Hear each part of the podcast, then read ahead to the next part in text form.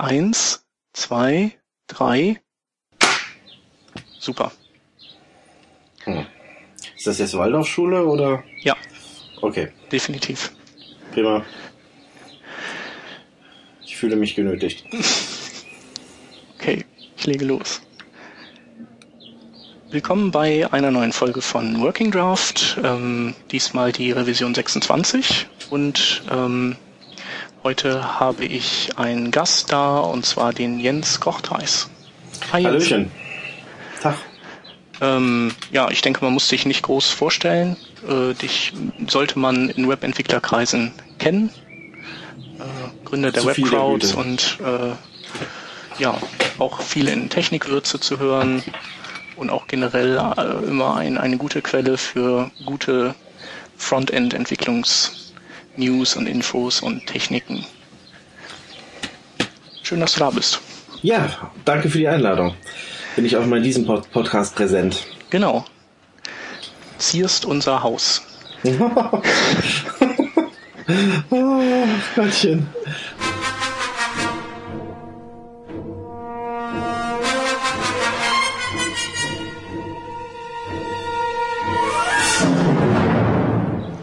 Ähm, wir haben ein paar schöne Frontendler-Themen uns zusammengesucht, von denen es diese Woche einige gute gab.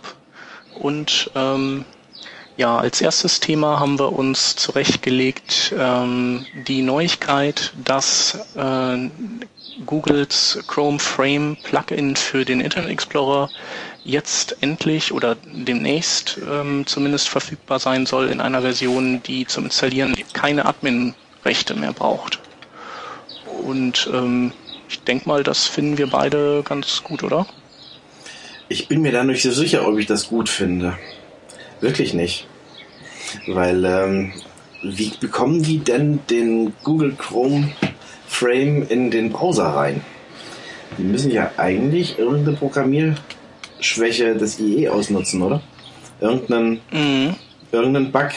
Und äh, also das, das hört sich für, für mich als, äh, als Sicherheitsleien so an, als wäre das ein, als wäre das so ein, ein, freundlicher Trojaner. Und da, wo so ein freundlicher Trojaner reinkommt, kann auch ein unfreundlicher rein. Ja. Ähm, ja, auf gute Frage. Also die ähm, ähm, hier in der Meldung ähm, wurden halt die äh, Google-Ingenieure auch gefragt, wie sie das jetzt letztendlich hinbekommen haben, dass man eben anders als früher keine Adminrechte mehr braucht und ähm, ja, das, äh, die haben dann einfach nur gegrinst und wollten das nicht verraten. Genau. Insofern ähm, scheint, scheint dann in Theorie nicht so ganz falsch zu sein. Ja, das, also ich, ich finde das ja, ich finde das ja auf der einen Seite eine, eine pfiffige und witzige Geschichte, aber auf der anderen Seite ähm, läuft es in meinen Augen in, die, in eine völlig falsche Richtung, also für, für jeden in eine völlig falsche Richtung. Alle glauben jetzt, ähm, man könnte den IE zu einem richtigen Browser machen, indem man nur diesen Google Chrome Frame da installiert. Aber dazu brauchst du zum einen ähm, irgendeinen Link, der das macht. Also das muss ja dann wohl, wenn ich das richtig verstanden habe, schon der Nutzer aktiv selber tun. Ja. Und äh, jetzt stell dir mal vor, ähm, du würdest das für Otto-Normal-User, der gerade mal froh ist, verletzungsfrei das Internet zu bedienen, ähm, einbauen. Der klickt da doch nicht freiwillig drauf. Der versteht das doch auch gar nicht. Und den interessiert es auch äh, überhaupt nicht, welche Probleme wir mit diesem Browser-Imitat haben als Frontend-Entwickler. Das interessieren ja schon unsere Grafikerkollegen oder die Marketingleute oder die Backend-Entwickler. Interessiert das ja alles gar nicht. Ja. Warum soll das dann den Endkunden interessieren? Warum soll der da draufklicken? Also ich finde das keine wirklich besonders tolle Idee. Das, es, es lenkt eigentlich nur davon auch ab, dass wir dass wir mit Progressive Enhancement vernünftige, eine vernünftige Entwicklungsstrategie überall in, implementieren müssen. Mhm. Naja, ich denke mal, ähm, man sollte äh, schon, äh, also man sollte schon so programmieren, dass, dass man sich nicht darauf verlässt, dass der Besucher sowas installiert. Aber vielleicht ähm, bietet das ja dem einen oder anderen frustrierten ähm, Firmenmitarbeiter ähm, einen Weg auf eigene Faust, eben ähm, das Diktat seiner IT-Abteilung irgendwie zu überwinden und, und irgendwie doch ähm, ein bisschen mehr ähm, ähm, ja, gestalterische Zauberei in, im Web zu erleben. für den Fall äh, finde ich es auch ganz sinnvoll. Für den ja. Fall ist es okay. Ähm, aber jetzt äh, für, die, für den normalen Nutzen, ähm, für, den, für den normalen Einsatz sehe ich das eher relativ sinnfrei und nutz, nutzlos. Ja. Also, da nee, also ich denke, das ist halt auch einfach nur ein, ein Baustein von, von vielen, die irgendwie so in, in einem Sammelsurium an Möglichkeiten zur Verfügung stehen. Ähm, aber ich denke, dass der Erfolg von, von Chrome Frame gerade in Unternehmen, die ja auch so die größten Bremsen und Blockierer sind, wahrscheinlich eher, ja, eher verhalten war. Also weil ich mir nicht vorstellen kann, dass die äh, IT-Abteilungen solche Samariter sind, dass sie sich den angucken, nur um irgendwie ihren ähm, Mitarbeitern was, was Gutes zu tun, oder? Nö, natürlich. Also es, das, das interessiert die nachher auch eher, eher gar nicht. Ja. Wenn, du Pech, wenn du Pech hast, ist da jemand äh, vorm Rechner, der sowieso äh, Mails auf der Kommandozeile liest äh, und, äh, ja. und sich sein, sein Mailserver am besten alle zwei Wochen neu kompiliert, ja. dann interessiert das doch nicht, wie, wie so eine Webseite aussieht. Ja. Mhm. Ja. Die, die haben auch andere, die haben andere Prioritäten. Deswegen, ich finde das jetzt ganz witzig. Das ist ein schöner Stachel gegen Microsoft, aber auch nicht sehr viel mehr in meinen Augen. Mhm. Ja. Du bist ja auch einer, der tendenziell eher noch ähm, relativ stark rückwärtskompatibel ähm, arbeitet, ne? Also ja, weil ich mir, ähm, weil zum einen durch die Kunden, aber zum, zum anderen denke ich mir, ähm, es, es wäre zwar schön, wenn ich die ganze Zeit äh, den IE6 und vielleicht sogar noch den IE7 ignorieren könnte, aber auf der anderen Seite möchte ich doch eigentlich auch eine barrierefreie Seite oder eine möglichst so barrierearme Seite wie möglich äh, haben. Mhm. Und ähm, was für was für Menschen mit Behinderung gilt und für Menschen, die an, äh, an na, vielleicht einen Screenreader ähm, äh, gewohnt ja. sind, äh, die, die den nutzen müssen, was für die gilt, das sollte doch eigentlich auch für diejenigen gelten, die halt dummerweise aus betrieblichen Gründen oder aus welchen Gründen auch immer den IE6 nutzen müssen. Also mhm. ich möchte die ja nicht aussperren, ich äh, möchte ihnen halt nur eine, nicht die gleiche Experience geben müssen. Darum ja. geht's mir. Also ja.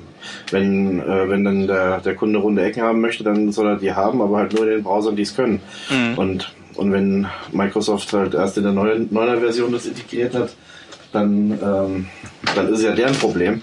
Dann äh, ist, finde ich es nicht ähm, in, in, meiner, in meiner Pflicht, die Versäumnisse des Browserprogrammierers auszu, auszubügeln. Aber ich möchte schon, dass auch ein Nutzer des IE6 die, äh, die Seite vernünftig sehen kann. Und wenn in zwei Jahren es so gut wie keinen IE6-Nutzer mehr gibt, dann atmen wir alle mal tief durch, freuen, ja. uns, freuen uns der Dinge und ärgern uns dann auf anderem Niveau weiter über andere IE-Versionen. Ja. Ja, also äh, ich, ich habe so selber die Erfahrung gemacht, dass der Weg eigentlich auch nicht so weit ist, wenn man den IE dann, äh, den, den 7er supportet, dann, dann muss man eigentlich gar nicht mehr so viel machen, um den 6er dann auch mit zu supporten. Also, weil der i7er ja. ist jetzt ja auch noch bei weitem kein, kein akzeptabler Browser. Nö, das ist ein leicht verbesserter Sechser. Also man ja. könnte auch 6,5 dazu sagen. Ja.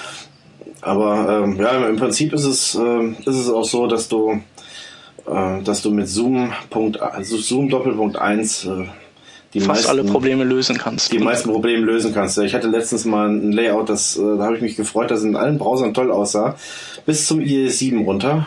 Und dann habe ich den Killer-Browser per se aufgemacht und alles sah so richtig zerschoben aus. Ja. Dann habe ich, dann habe ich äh, fröhlich überall ein Zoom 1 verteilt und alles sah wieder prima aus. Ja, ja, das ist echt so ein Wundermittel. Und dann äh, ja. zweiter Platz geht an Position Relative. Ja. Und Display Inline ist ja auch immer gut. Display Inline ist bei Floats dann immer wichtig, ja. Ja. Oder wenn, äh, so bei so Sachen wie, äh, wenn du so Listen hast, die so Geisterabstände haben zwischeneinander. Ja, da kannst du aber auch mit Zoom 1 gut weiterkommen. Ja. Ich hatte ja letztens auch mit äh, so mit ein paar WebKit-Spezialitäten rumgespielt. Äh, ähm, hab ähm, Hardwarebeschleunigung aktiviert auf so bestimmten ähm, Flächen, einfach weil da viel große Bilder gescrollt werden und das war echt super flüssig danach. Ähm, hat aber eben so Sachen wie Overflow ähm, Visible dann ignoriert und, und Sachen abgeschnitten. Und äh, lustigerweise war auch da die Lösung, ein Position Relative wieder wegzunehmen. Das heißt also, ein Position Relative mit Hardware-Beschleunigung hat irgendwie dazu geführt, dass das abgeschnitten wurde. Oh, schön.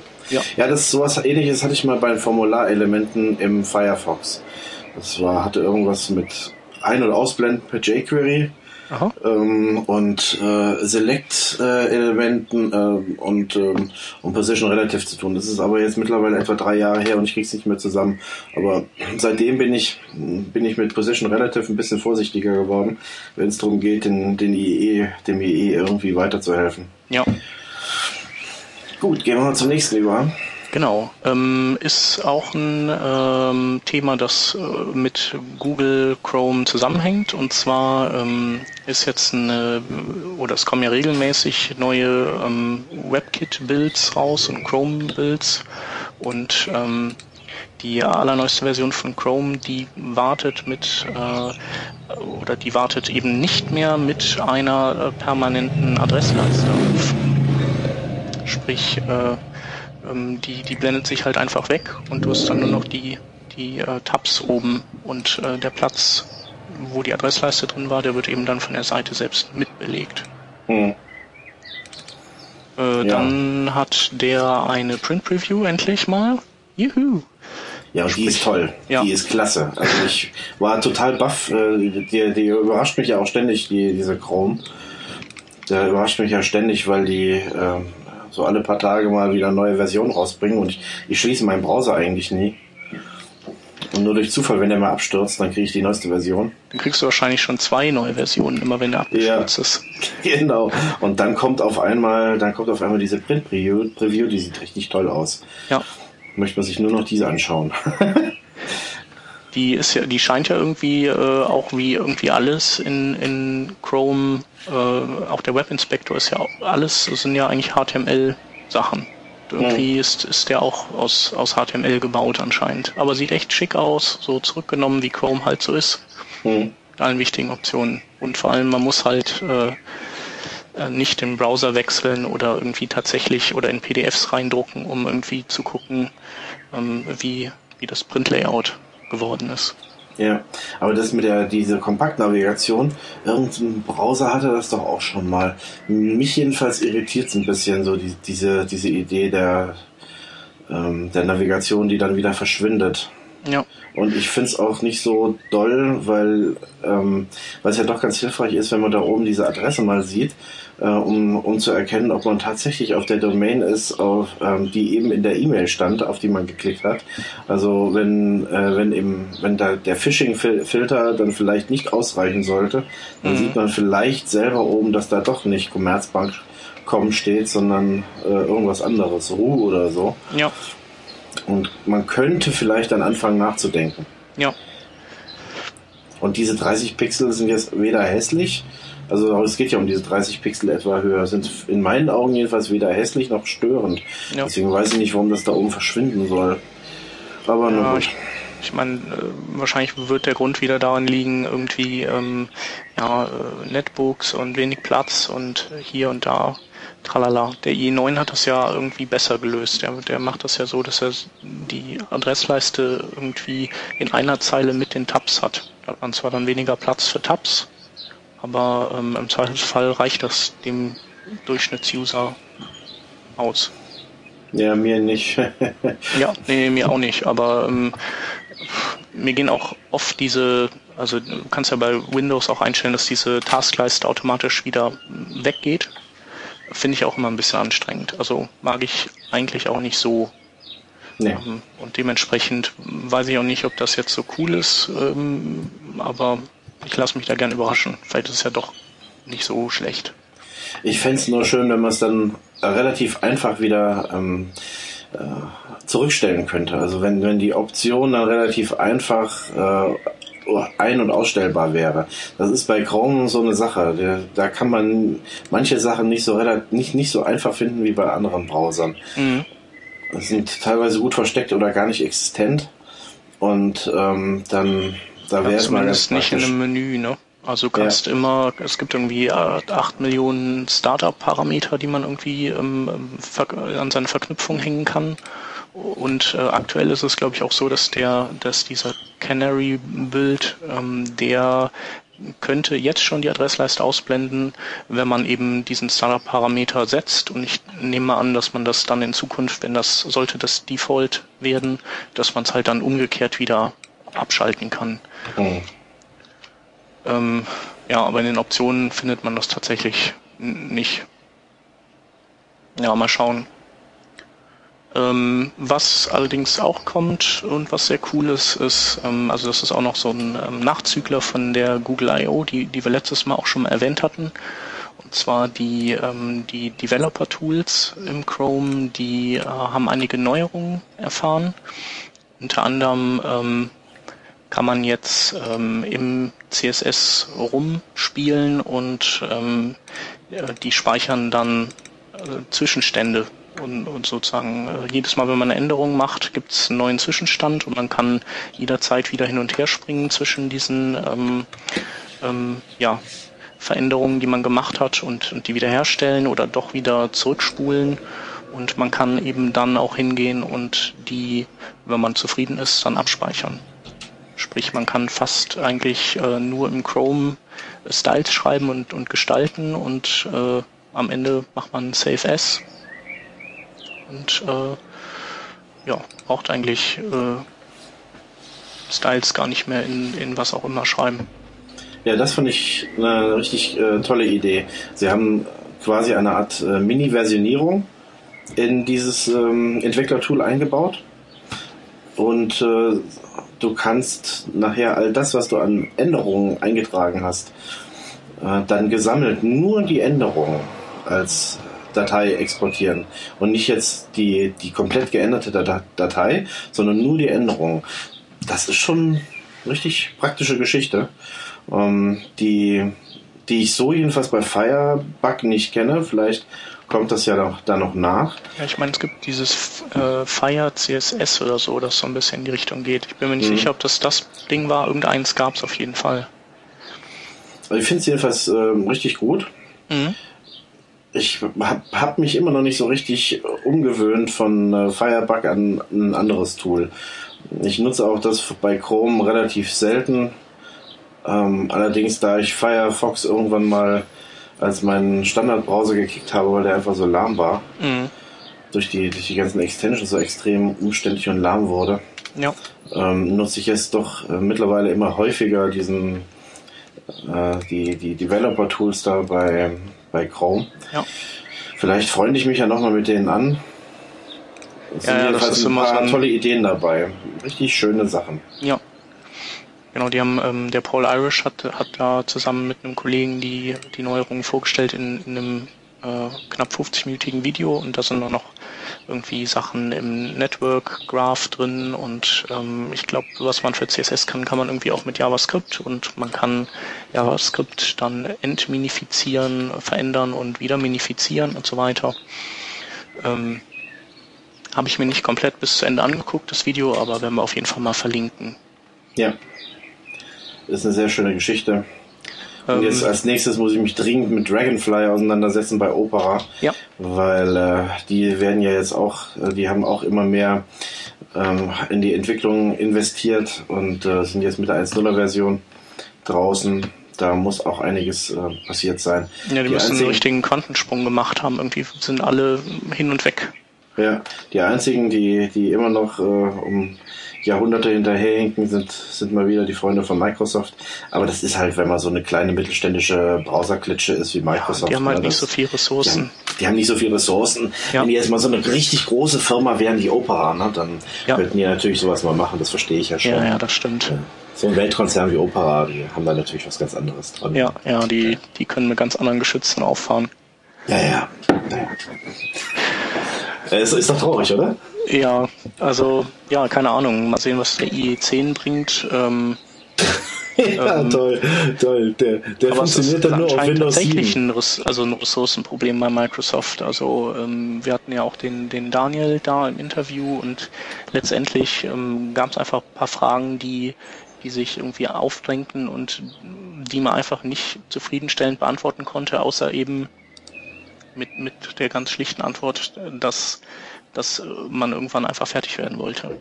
Und anscheinend hat man tatsächlich ähm, nicht genug ähm, Manpower dann da gehabt, um das in, äh, in der Zeit alles reinzukriegen.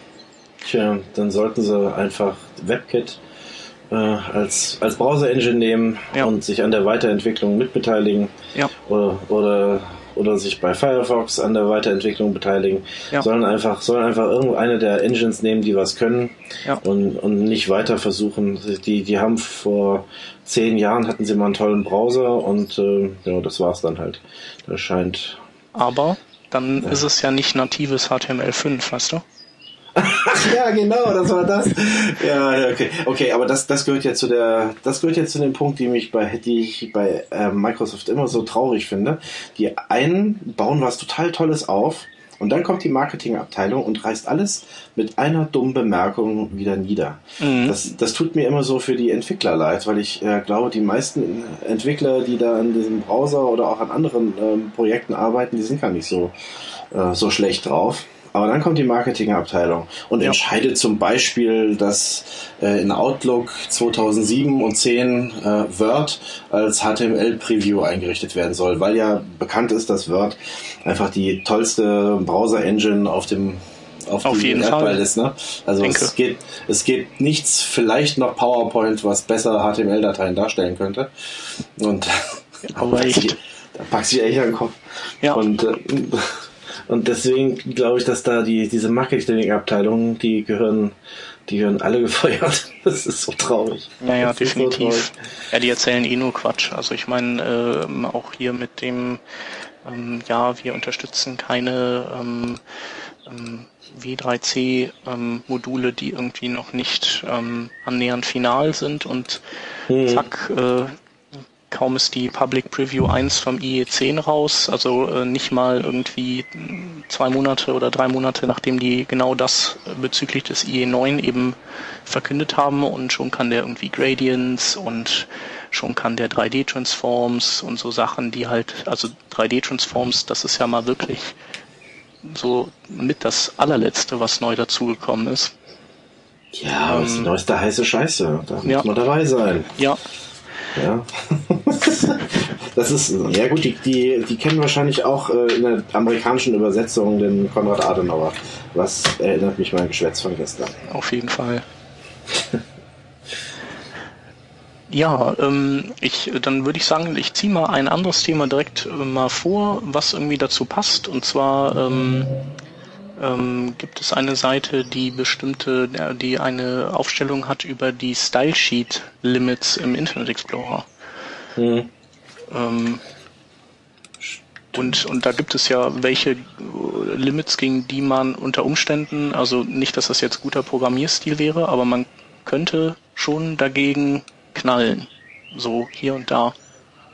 Ähm, ja, man könnte dagegen knallen. Es gibt auch noch ein anderes Limit, das nicht dass hier nicht erwähnt worden ist, dass der ähm, äh, Chris Heilmann vor ein paar Monaten mal ähm, getwittert hatte. Ich glaube, ich habe das in meinem Blog. Erwähnt. du die 270k äh, Limit irgendwie beim Parsen von Style Sheets oder was? Nee, nee, und äh, zwar gab es noch eine, äh, eine, eine Menge an Ach genau, die 2000 Klassen. man darf nur maximal 2000 Klassen pro Element okay. äh, vergeben. Das hatte irgendwann mal der äh, Chris getwittert. Okay. Das ist von einem Kilian Falkov oder so. Kilian, ach was weiß ich. Kilian Falkov? Okay. Noch nie gehört. Klingt aber auf jeden Fall äh, nicht, nicht so, als würde man äh, ja, in der Realität darauf stoßen, nein. oder? Nee. Nein, also die, die ich glaube, die Vermutung von Chris war damals, äh, dass ähm, dass man vielleicht im Zusammenhang mit irgendwelchen Content-Management-Systemen auf sowas kommt. Aber auch da frage ich mich, welches CMS, äh, und es gibt schon wirklich ziemlich abartige CMS, mhm. ähm, auf die Idee käme, bis zu 2000 verschiedene Klassen zu vergeben. Aber wenn, dann weiß man halt, ähm, ja. bei 2000 ist dann irgendwann mal Limit. Ja, irgendwann ist immer, irgendwer ist immer der Erste bei sowas. Genau. Und jetzt gibt's da diese, diese Auflistung, welche weiteren äh, Maximalwerte man zu verfolgen, äh, befolgen hätte. Also ein Style Sheet darf bei mir eh nur bis zu 4095 Regeln haben. Mhm. Habe ich noch nie durchgezählt. Ja. Dann der IE akzeptiert nur bis zu 31 Importregeln und äh, wenn du mit Import arbeitest, dann sollten die auch nur bis zu vier Ebenen tief sein. Genau, so hintereinander verkettete Imports. Genau.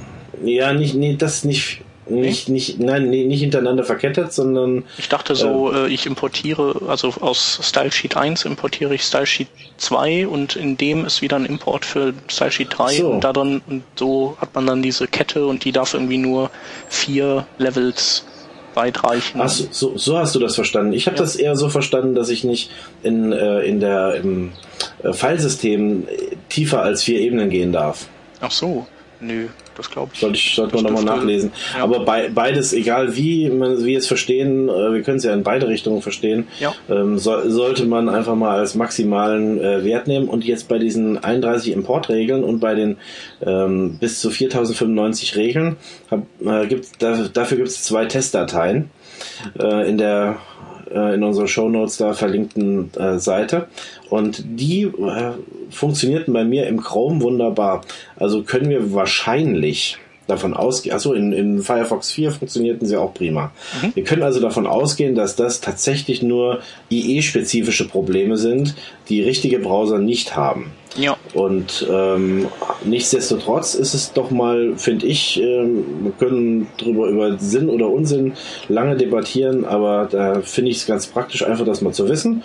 Ja. Und dann muss man sich einfach nachrichten. Und äh, man kann ja sowieso, könnte sowieso sagen, 31 Importregeln ist eh zu viel. Ja, also an sich sind, ist es ja definitiv auch zu viel, auch unter so den Aspekten, die man mittlerweile auch hm. dann noch mit berücksichtigt, wie äh, sind ja so viele Dateien, die dann irgendwie auch wieder Requests erzeugen und so.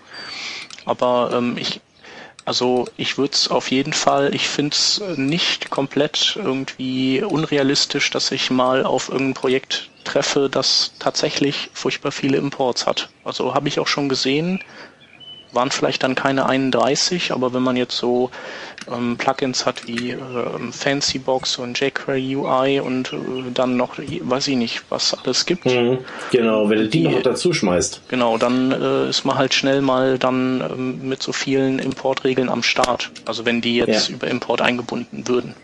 Genau, und wenn du, wenn du nicht dafür sorgst, dass die Dinger nachher alle zusammengefasst werden, was natürlich nachher auch wieder äh, zum Nachteil werden kann, denn dann irgendwann mal erreichst du eine unheimlich hohe ähm, Pfeilgröße oder mhm. du kommst dann über diese 4000.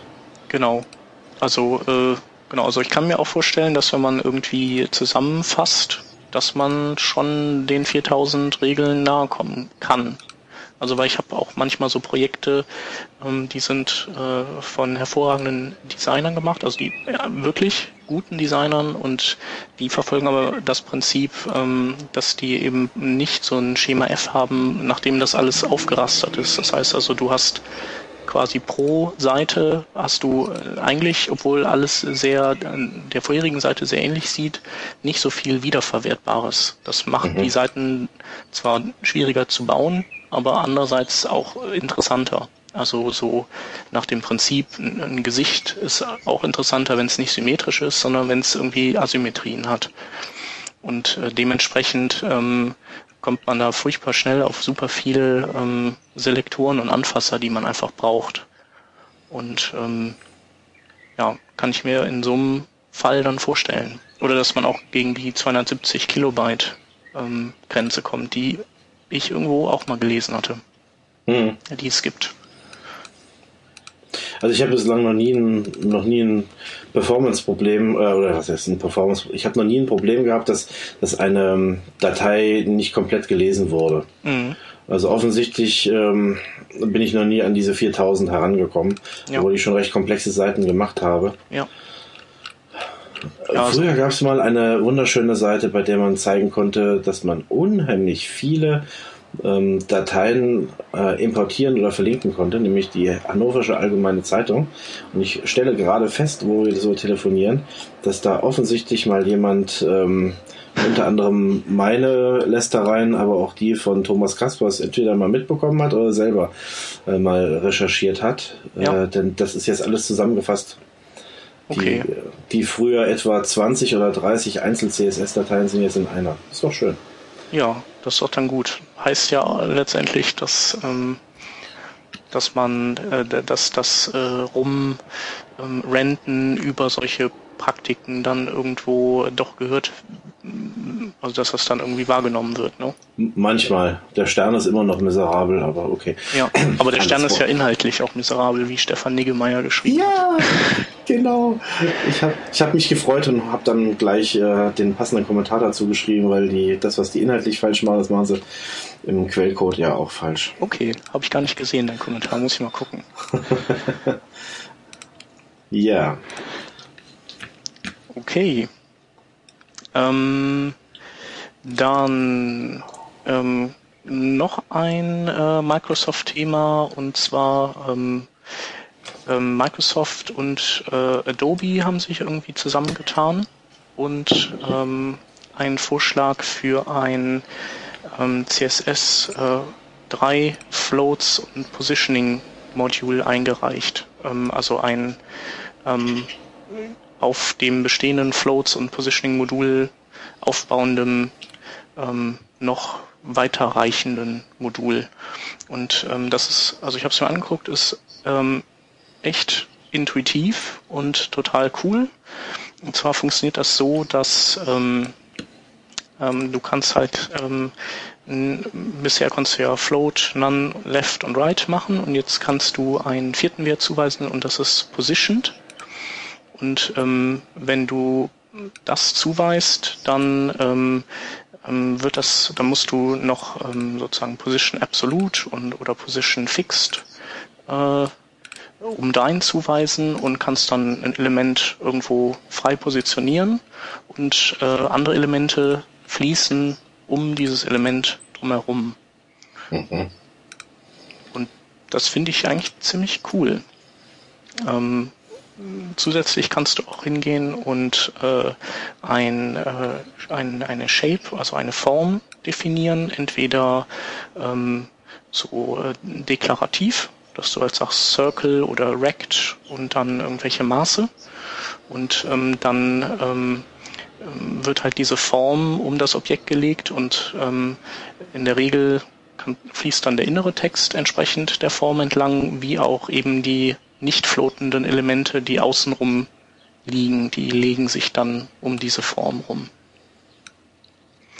Oder du kannst auch ähm, ein äh, Alpha äh, ähm, Transparenz PNG zuweisen und dann kannst du äh, ihm sagen, ähm, nimm, nimm halt sozusagen die, ähm, den Festbereich aus diesem PNG als Form für äh, den Umfluss und du kannst ähm, innere Paddings angeben und äh, äußere Margins um diese Form.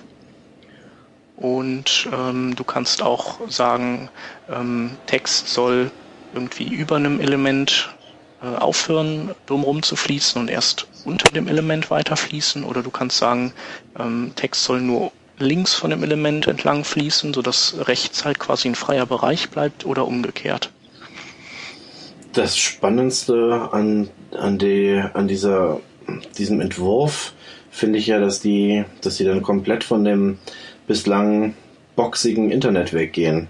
Wenn mhm. du die Shapes dir da anschaust, dann ist, äh, kommt ja genau das als ähm, Endprodukt heraus, was Eric Meyer vor ewigen Jahren äh, mit Tricks und Kniffen mal realisiert hat, dass du also tatsächlich um einen Kreis herum äh, den Text laufen lassen kannst und ähm, der hat wahrscheinlich so, einfach den gesliced in viele so. Genau, ja, ja genau. Und der und hier hier äh, ist das tatsächlich eine, eine, eine Kreisform. Ähm, also das, ansonsten ist ja alles eckig im, in, im Internet und jetzt könnte es tatsächlich äh, in Freiform oder in, in einer runden Form sein. Finde ich spannend, dass sowas, dass sowas gehen soll. Ich weiß nicht, ob die Browserprogrammierer das hinkriegen. Ja, ähm, das weiß ich auch nicht genau. Also es würde jedenfalls von dem alten Paradigma, das alles eckig ist, ähm, abweichen. Mal schauen, ob wir das dann äh, in drei Jahren oder in, oder in zehn Jahren eher haben. Ja. Also ich, ich finde es halt irgendwie ähm, gut, weil, weil ich finde, dass es einfach, ähm, einfach mal so ein bisschen frischen Wind so in die Gestaltung reinbringen könnte. Ähm, Aber Float Center haben sie immer noch nicht äh, sich ausgedacht, ne? Also das ist nee, ja so eine, Das ist ja, das fehlt ja eigentlich. Äh, so ein Float Center. Ja, wobei du kannst, wenn du das äh, mal überlegen, du könnt, also mit diesem Modul geht das aber. Du könntest zum Beispiel, du kannst halt ein ähm, Float Positioned machen und dann machst du einfach ein, ein Left 50% und dann machst ja, du noch. gut. Das ist ja das gleiche, was du jetzt mit Margins machst. Margin äh, Auto für die beiden Horizontalen. Ja. Aber, Genau, aber da das hätte man, das hätte man sich ersparen können. Ja. Hätte man sich ersparen können, indem sie einfach das ähm, Float Center eingeführt hätten, was äh, dann eine Runde intuitiver gewesen wäre. Aber Mhm. soll ja, soll mir wurscht sein. Ja, wobei aber wenn du, was ist denn, wenn du diesem Ding einfach nur ein äh, Position Relative gibst oder sowas? Da wird es wahrscheinlich Ja. links hängen, ne? Ja, Jo, klar. nö. ja, keine Ahnung, warum sie das nicht gemacht haben. Vielleicht, weil sie es nicht, weil, weil sie sich gedacht haben, die, die eine Lösung reicht. Ähm, und äh, in dem Moment, wo der Sechser ausgestorben ist, dann können das ja auch alle äh, Ja. aktiven Browser. Ja, Reicht wahrscheinlich auch. ja, wahrscheinlich schon. Also wahrscheinlich war das schon wieder zu trivial, um das jetzt in, in diesem Vorschlag mit zu integrieren. Möglich, ja. Aber weißt du, es wäre so eine, wäre so eine logische Weiterentwicklung gewesen, auch wenn es vielleicht niemand gebraucht hätte. Ja. Ähm, aber es, ähm, es wäre dann halt so, so intuitiv gewesen. Eine Float Center fertig. Ja, ja, ja, auf jeden Fall. Ähm, ja, und, und vielleicht auch so Float Vertical Center oder so wäre auch mal cool. Oder Float Top und Bottom, wenn wir schon Ja, mal gut. dabei sind. Ja gut, also dieses, die, die vertika vertikale Ausrichtung, das ist ja nur überhaupt das Allerschlimmste äh, in allen Browsern. Das geht mir sowas von auf den Zeiger. Ich hatte mir Ähm, letztens überlegt, dass man das vielleicht lösen könnte, indem man irgendwie mit äh, 2D-Transforms arbeitet. Weißt du, du hast einen Container, den rotierst du erstmal auf die Seite und dann lässt es links floaten und das Ding rotierst du dann wieder nach zur anderen Seite. Ist zwar ein Okay, bisschen aber- heftig, aber vielleicht geht das. Also wollte ich irgendwann Ja. mal testen. Ja, aber also se- selbst wenn das jetzt in allen Browser funktionieren würde, was ja schon unlogisch ist, weil das ist ja modernes, modernes CSS, also funktioniert es schon mal maximal äh, frühestens im IE9. Wenn Ey, Moment überhaupt. mal, es gibt ja den coolen Rotate-Filter im IE. Ja, also äh, wir können ja jetzt nicht für, für jeden äh, furzenden äh, Filter nehmen, der dann nachher den IE komplett unbedienbar macht, oder? Ja, das stimmt wohl. Aber jetzt mal angenommen, das würde, das würde funktionieren, dann wären wir, wären wir schon wieder genau an der gleichen Position, an der wir uns damals 2002 oder 2003 befunden haben, wo wir dann angefangen haben, äh, so von hinten durch die Brust ins Auge zu denken, nur um den IE ähm, auf die gleiche Stufe zu bringen wie, äh, Mhm. wie, ein, wie richtige Browser, die Ja. damals so anfingen zu existieren. Und äh, jetzt sind wir äh, immer, immer noch in der, in der Situation, dass wir immer noch mit Hacks denken und versuchen, das alles äh, irgendwie so gerade zu bügeln, Ja, anst- anstatt dass äh, die Browserhersteller mal was Richtiges machen. ja. Na, ich glaube, am meisten äh, ähm, ähm, Angst haben wir eigentlich nur immer davor, dass Microsoft äh, seine Update-Zyklen eben weiterhin nicht beschleunigt und, und ähm, ich meine, Apple ist ja auch nicht schnell, aber irgendwie dadurch, dass die WebKit nutzen, ähm, sind sie ja trotzdem vorne mit dabei. Und äh, mal sehen, wie Microsoft so weiter agiert. Naja, das einzige Vorteil bei Apple ist, dass es ähm, kaum jemand Safari nutzt. Also Mhm. die, so die, die Prozente für Safari sind ja unwichtig. Ja, Ähm, die, und beim, bei Mikisoft ist es ja nicht das Problem eigentlich, dass, dass Microsoft so eine lange ähm, Aktualisierungszyklus hat, sondern dass die, dass die Nutzer so einen extrem langen Aktualisierungszyklus haben. Dafür kann wiederum Microsoft weniger. Mhm. Ja, wobei die, äh, der Daniel meinte, auch das Schwierigste bei denen ist halt irgendwie diese ganzen äh, festgefahrenen, fest zementierten IE6er einmal loszuwerden und wenn die dann sozusagen wieder, ähm, wenn das Muli dann angeschoben wurde, dann, äh, dann, dann trottet das einfach weiter den Upgrade-Pfad wieder hinauf. Also es ist wohl nicht so schwierig, äh, IE7-Nutzer auf den IE8 irgendwie zu bringen, als die IE6er irgendwie weg von dem. Ja gut, der, das, das Problem haben sie aber selber erzeugt, ja. indem, indem sie damals beim, beim IE7 nicht so klug waren, äh, die, die 6er Engine auch noch mit einzubauen. Ich bin damals auch nicht auf die Idee gekommen, dass es vielleicht äh, sowas machen könnte. Aber die haben ja dann später beim IE8 einfach die IE7er Engine noch mit reingebaut. Das hätten sie beim 7er schon machen sollen. Die ja, oder die 6er in den 8er oder sowas. Ja, genau. Die hätten das einfach immer mitziehen müssen. Und äh, vor allen Dingen hätten sie äh, dann jeden neuen Browser auch auf ihre alten Systeme adaptieren müssen. Mhm. Ähm, dann halt mit weniger Fähigkeiten, dann sieht es halt nicht so, so hübsch aus möglicherweise.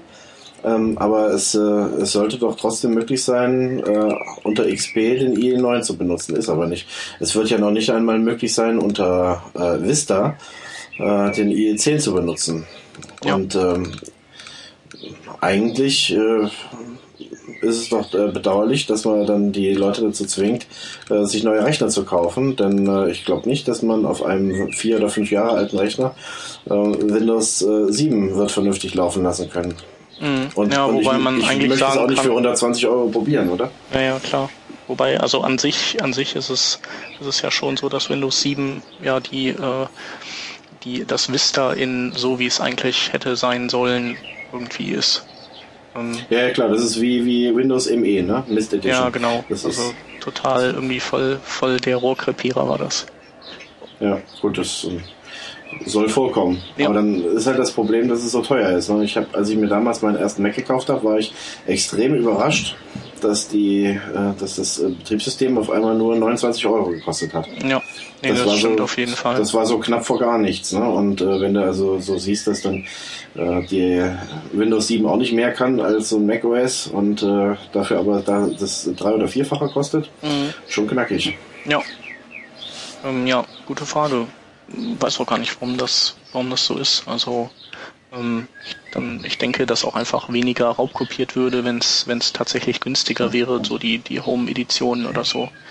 Aber da zahlst du ja auch ähm, 90 Euro, glaube ich, für die Home Edition.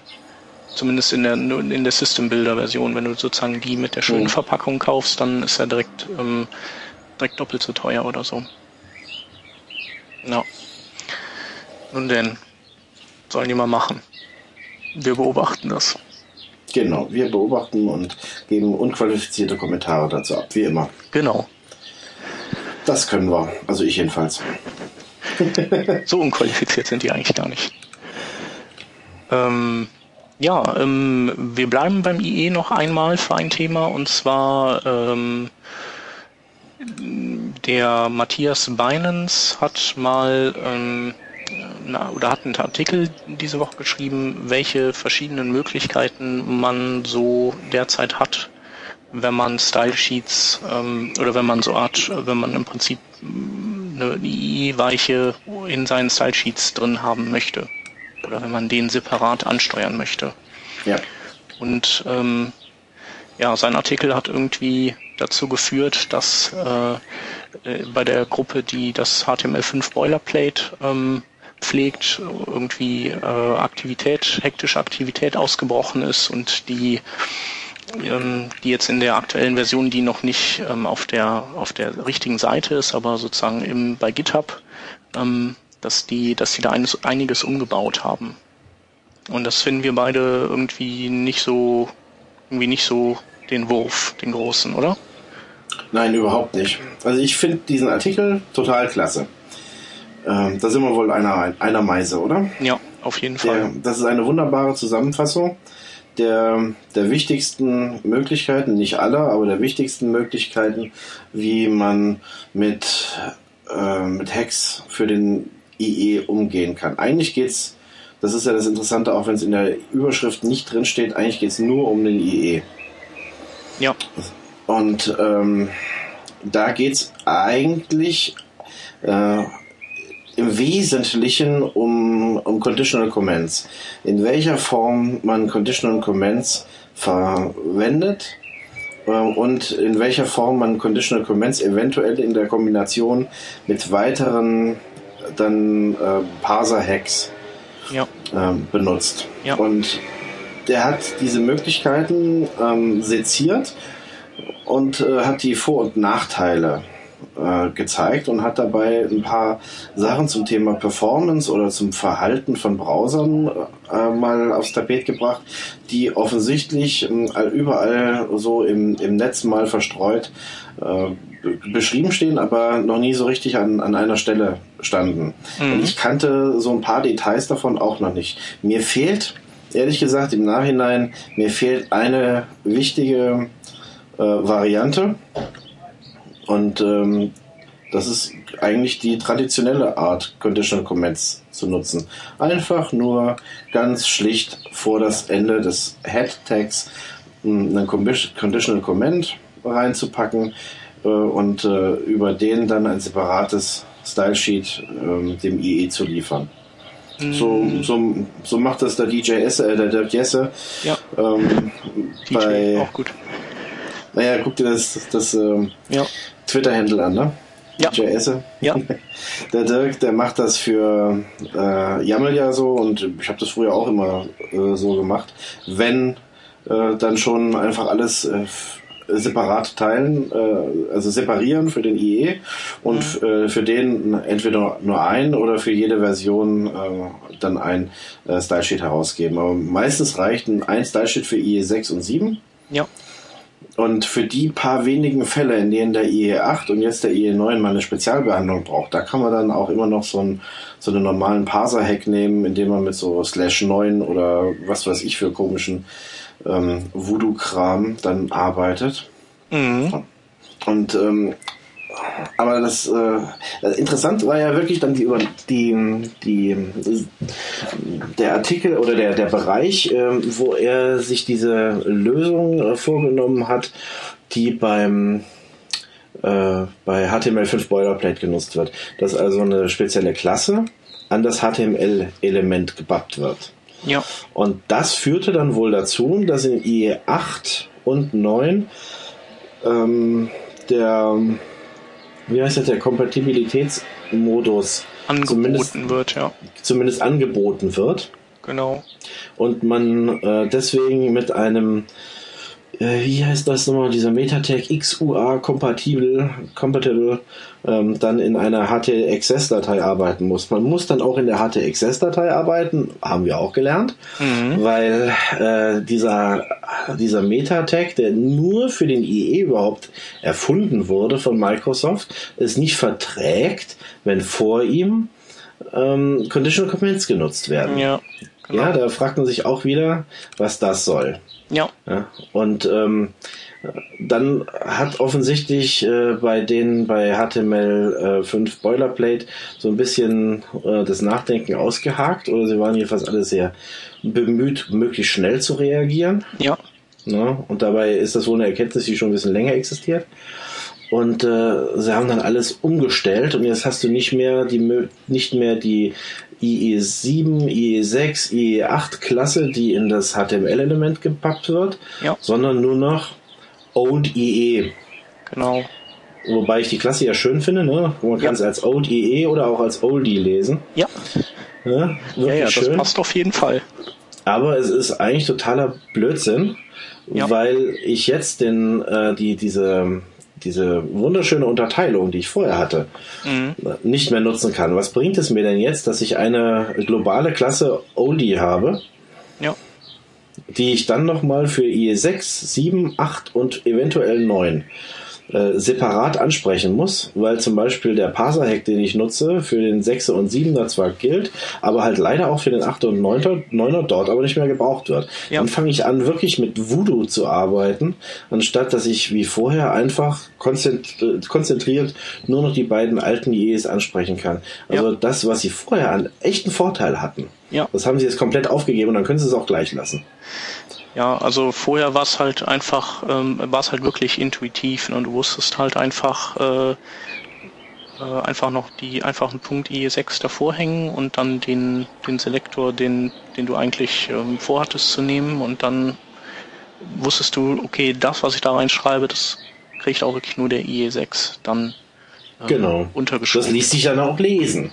Genau, also jetzt sind sie ja, jetzt setzen sie ja voraus, dass irgendwie jeder, der, der daran rumfuhrwerkt in den Style Sheets, die ähm, sozusagen die Parser-Hacks, die, die zwar jetzt nicht wirklich nicht ganz äh, irgendwie unbekannt sind, aber dass man, dass man die halt kennt, so wie äh, dass man, keine Ahnung, ein Sternchen ähm, vor eine Eigenschaft setzt und dann äh, oh. können das der IE 6 und 7 nur lesen, also zum Beispiel äh, Sternchen Color oder ähm, oder Unterstrich Color wäre jetzt so ein Parser-Hack, den nur der IE 6 kann. Ja. Oder man könnte auch. Slash äh, 9, wir können da wieder 6, 7 und 8 und Opera. Ja.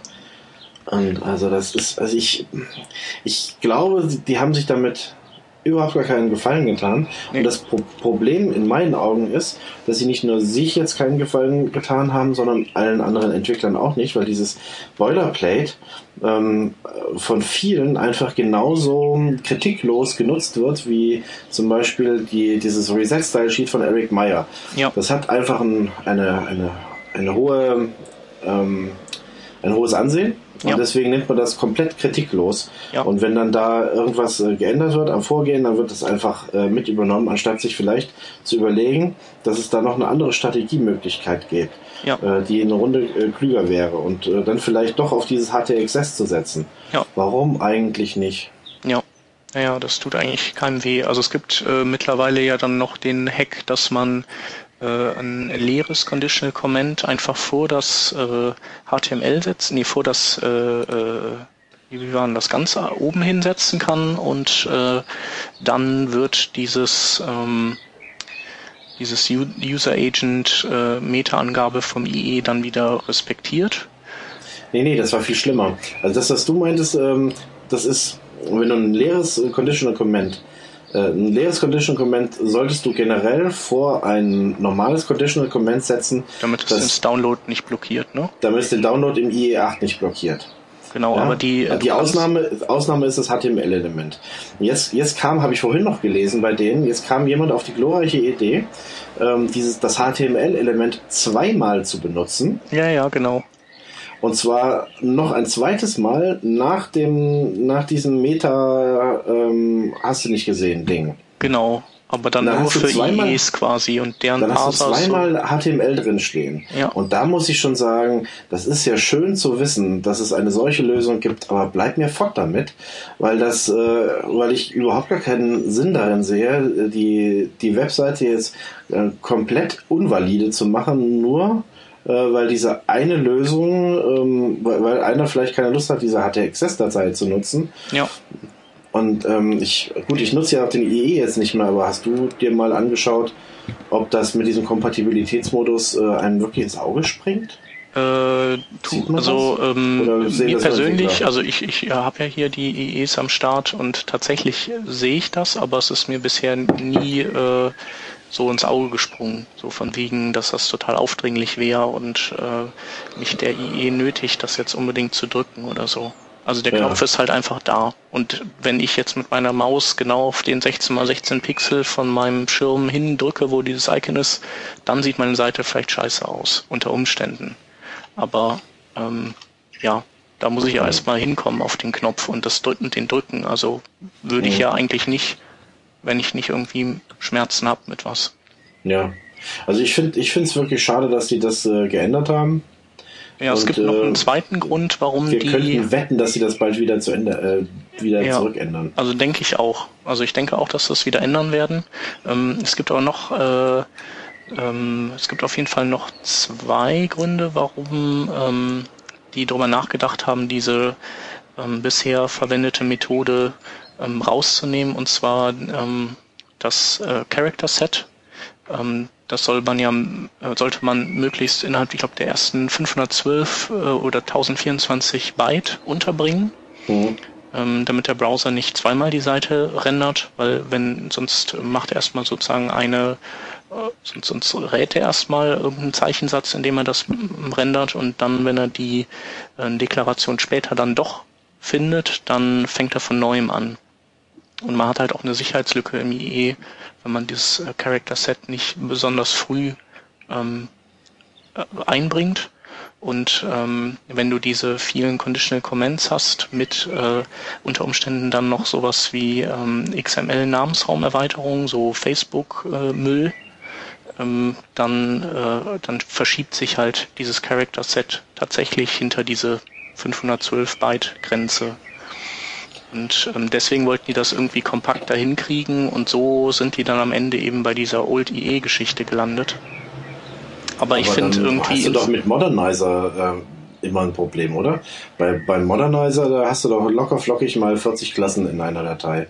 Ja, genau, aber ähm, die, der Modernizer, der packt ja die ähm, Klassen sozusagen erst ähm, bei on DOM ready drauf. Also, Ach so. Ne? Genau. Nichtsdestotrotz, und, also. Und was ist, wenn du jetzt das äh, Character Set äh, über, auch über eine HT-Access äh, weitergibst, also serverseitig ja. weitergibst? Ähm, du musst es ja nicht reinschreiben in die Datei. Ähm, ich glaube, du, genau, das kannst du machen, aber der IE, der ist ja, denkt ja, also der IE ist ja so wie Word, das meint ja auch immer irgendwie schlauer zu sein als man selber und Sachen groß zu schreiben, die man extra klein geschrieben hat und so. Mhm. Und ähm, wenn der so einen bestimmten bestimmte Zeichenfolge sieht, dann äh, denkt er, ach, hm, wir haben ja gar nicht jetzt UTF-8, wie der Server sagt, sondern da, da hat sich halt der, der Webentwickler geirrt und der meint wahrscheinlich UTF-7. und dann, dann äh, kann es halt schon mal ganz übel enden. Also, weil das halt so äh, Exploits sind, mit denen kannst du dann Seiten irgendwie böse Sachen unterschieben.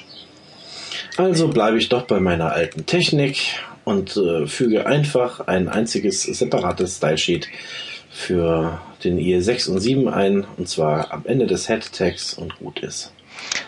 Dann habe ja. ich diesen ganzen Stress damit nicht. Ja, wobei da hast du natürlich das Problem, dass du dann gerade auf den langsameren Browsern nochmal noch mal eine HTTP-Request-Bremse einbaust. Also ja, ich finde eigentlich. Das, ist, das ja. läuft bei mir unter IE Strafsteuer. Okay. Ja, das läuft, das läuft bei mir darunter. Also, pff, sorry, wenn das, äh, wenn, wenn jemand äh, leider einen solchen Browser nutzt, der so schlecht programmiert ist, da kann ich relativ wenig dafür. Weißt du, wenn, ähm, wenn, wenn man sich dann schon bemüht und was ähm, und eine andere Möglichkeit sucht, dem, dem diesem Browser-Imitat zu helfen. Und äh, das kommt dann aber mit äh, irgendwelchen anderen ähm, Einschränkungen um die Ecke, weil sie sich sagt, naja, das war ja erstmal schön gedacht. Ja. Aber, aber diese Einschränkung musst du jetzt trotzdem noch bedenken und diese auch noch und diese auch noch. Dann hört für mich irgendwann einmal auch das Verständnis auf, dem, dem äh, Browser-Nutzer da weiterzuhelfen und dann, ja. dann hat der halt Pech gehabt. Ja. Sorry, also irgendwo hört es dann auch auf. Es ja. macht zwar Spaß, dann irgendwann mal sich über solche äh, Kleinigkeiten mal den, den, Kopf zu machen oder darüber zu lesen, aber im Normalfall, wenn ich ein Projekt stecke, mh, dann lese ich solche Artikel ja äh, eher nicht oder mache mir auch keine Gedanken darüber, weil ich auch nicht die Zeit dafür habe. Ja. Und dann, dann ist halt so, dann kann, ich kann ja nichts dafür, dass die bei Microsoft ihre Browser nicht, nicht vernünftig programmieren. Ja, also es, es ist ja auch nicht so, dass sie nicht wissen könnten, wie sie es richtig machen. Ja. Es gibt ja nur genügend äh, Entwickler, die äh, immer schreien, was sie alles falsch machen. Und sie bleiben ja dabei, es falsch zu tun. Sie deklarieren ja dann nur falsch als richtig. Ja. Also irgendwo hört da wirklich meine Toleranz auf. Ja. Ich vers versuche da schon immer mitzuarbeiten, aber irgendwo hört es auf. Ja, nee, kann man auch, also letztendlich ist das ja auch eher eine Sache von irgendwelchen ähm, äh, Tools, die einem vielleicht so Sachen dann zusammenfassen. Also dann könntest du halt hingehen und sagst, könntest ja auch sagen, äh, ich mache wirklich ein komplett ähm, separates Stylesheet für den IE, wo dann auch die Sachen drin sind, vielleicht, die in dem normalen Stylesheet drin sind und der bekommt das halt dann nicht. Aber man will es mhm. halt nicht zweimal schreiben und da könnte man dann, weiß ich nicht, da ist dann wieder die Backend-Truppe gefragt, die, die das dann vielleicht per PHP mal schnell hindübelt. Also die dann dein, dein Original-Style-Sheet nimmt und das eben dann noch in das IE-Style-Sheet mit reinpackt. Und da hast du nur einen Request und würde ja auch gehen. Würde auch gehen, ja.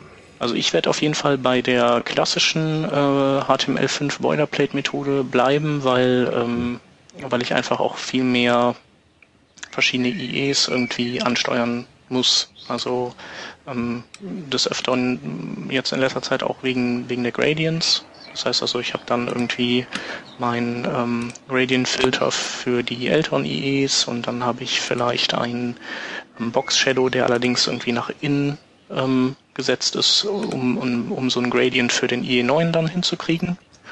Und, und im IE10 hast du ja dann wirklich die echten Gradients. Das heißt also, der kriegt dann ähm, die Vendor-prefixte Gradient-Anweisung. Äh, und da will ich halt trotzdem gerne über, über verschiedene Klassen dann arbeiten. Und äh, da kommt dann halt einfach äh, in die HTXS entsprechend was rein oder, oder es ist mir einfach egal, ob da oben so ein Knopf ist oder nicht. Ja, denke ich mir auch. Also ich finde die, ähm, ich finde diese Methode, die, die traditionelle, in Anführungsstrichen, ne, von Boilerplate, mhm. die alte Methode, muss man jetzt sagen, die finde ich auch wesentlich charmanter und die macht wesentlich mehr Sinn als das, was sie jetzt machen. Dieses Old IE macht für mich überhaupt gar keinen Sinn. Ja. Das brauche ich dann, das brauche ich ehrlich gesagt dann auch gar nicht, weil ähm, eigentlich kann ich mit diesen ganzen Hacks auch ohne diese Spezialklasse arbeiten. Ja, definitiv. Weil die, die ganze, also wenn ich, wenn ich zum Beispiel diesen Old IE-Hack nehme, muss ich ja jetzt den 6er, 7er, 8er und 9er und, voneinander unterscheiden. Das heißt, ich muss zum Beispiel mit diesen Hacks arbeiten, mit denen du, von denen du vorhin gesprochen hast. Ja, also zum mhm. Beispiel mit dem Sternchen. Ja. Das, das liest aber auch ein Opera oder ein Firefox nicht. Also mhm. kann ich das auch jetzt gleich schon nutzen. Ja, Oder ich, ich nutze ja. dann nutze gleich Sternchen HTML und Sternchen plus HTML, um ja, genau. den IE6 und den 7 zu äh, unterscheiden und kann das auch in, in einem normalen Stylesheet machen. Das mache ich auch, wenn ich zum Beispiel kleinere Projekte habe, bei denen äh, der IE kaum angepasst werden muss, dann kann ja. ich sowas auch gleich direkt in ein einziges großes Stylesheet gießen. Auf jeden äh, Fall. Nehme, nehme da diese spezialisierten Hacks äh, nur für den 6er und den 7er und fertig ist. Ja. Und dann kommt halt immer drauf an, was man macht. Klar. Ja, ja, klar, man, man wechselt halt so die Strategie immer, immer, ja. So, ja, man muss halt schon irgendwie nachdenken und gucken, was passt halt gerade. Genau, deswegen finde ich diesen Artikel so klasse, ja. weil der einen zum Nachdenken anregt, zum äh, Auseinandersetzen mit den Methoden und weil man dazu äh, animiert wird, nicht einfach so äh, Boilerplate unkritisch zu übernehmen, sondern sich darüber aus ähm, darüber Gedanken zu machen, was man denn jetzt tatsächlich äh, nutzen möchte. Was Sinn macht. Und ähm, es ist nicht komplett. Es ist vielleicht die Hälfte aller Möglichkeiten drin, aber schon mal ganz. Aber zumindest so die gebräuchlichsten und, und von den existenten auch die, mhm. die sinnvollsten. Genau. Und eben auch die Warnung, dass man irgendwie bestimmte Hacks, die vielleicht den IE9 jetzt schon irgendwie ansteuern, nicht, äh, nicht unbedingt einsetzen sollte, weil man erst sicher sein kann, dass das ein guter Hack ist, wenn jetzt der IE10 raus ist und man eben weiß, dass der Parser von dem nicht auf diesen Hack reinfällt. Weil sonst hat man ja wieder kein, keine scharfe Trennung mehr und, und ähm, versaut dann dem IE10 vielleicht irgendwann die Styles. Ja. ja. Übrigens von wegen äh, ohne Sinn und Verstand äh, irgendwie einfach übernehmen. Äh, mich würde ja interessieren, wie viele Leute bei der Boilerplate die äh, das Längenattribut von dem HTML nicht ändern und irgendwie ihre deutschen Seiten noch mit. Ja, bestimmt. Was mich übrigens auch immer nervt, ist ähm, bei diesem XUA-kompatibel, da haben die ja immer noch dieses Chrome gleich 1 drin stehen. Das heißt also, wenn man das Chrome Frame hat, dann wird das eben aktiv geschaltet. Und mhm. ich habe es installiert und mich hat das schon mal total irritiert, weil ich vergessen habe, das rauszunehmen dass der IE8 irgendwie Sachen so super gerendert hat. Ich war eigentlich darauf eingestellt, dass es da eine große Katastrophe gibt. Und bis ich dann halt auf die Idee kam, ah ja, ja, ja klar, ich, äh, ich aktiviere ja explizit das Chrome Frame. Das ist halt ein bisschen blöd. Also es ist zwar lieb gemeint, aber zum Entwickeln ist es halt erstmal doof. Selbst ins Knie geschossen, auch nicht schlecht. Definitiv.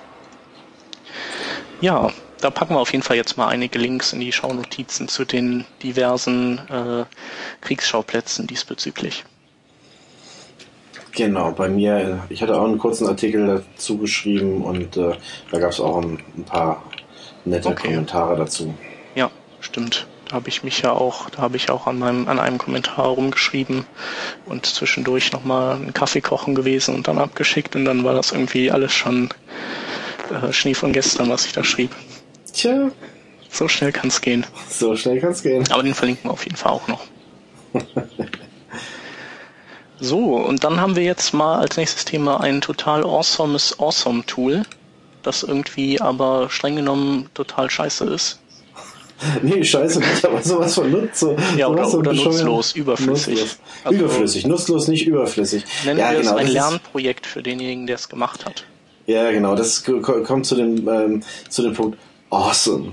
Ja. Was so gerne im amerikanischen, ja, ja, also ich, für mich äh, erscheint es so, dass, ähm, dass dann gerne Projekte, bei denen äh, jemand das äh, einfach nur das Wissen von, von anderen kopiert und gesammelt hat, ähm, das schon seit, seit langer Zeit existiert, dann sehr gerne awesome ist. Ja. Auch wenn es eigentlich total ähm, normal mittlerweile ist. Und ja. ähm, diese, dieses Ding hier, das nennt sich Homes, ähm, ist ein entweder ein, ein Bookmarklet oder eine CSS-Datei, die dafür gedacht ist, um, zu zeigen, ob du vernünftig codiert hast.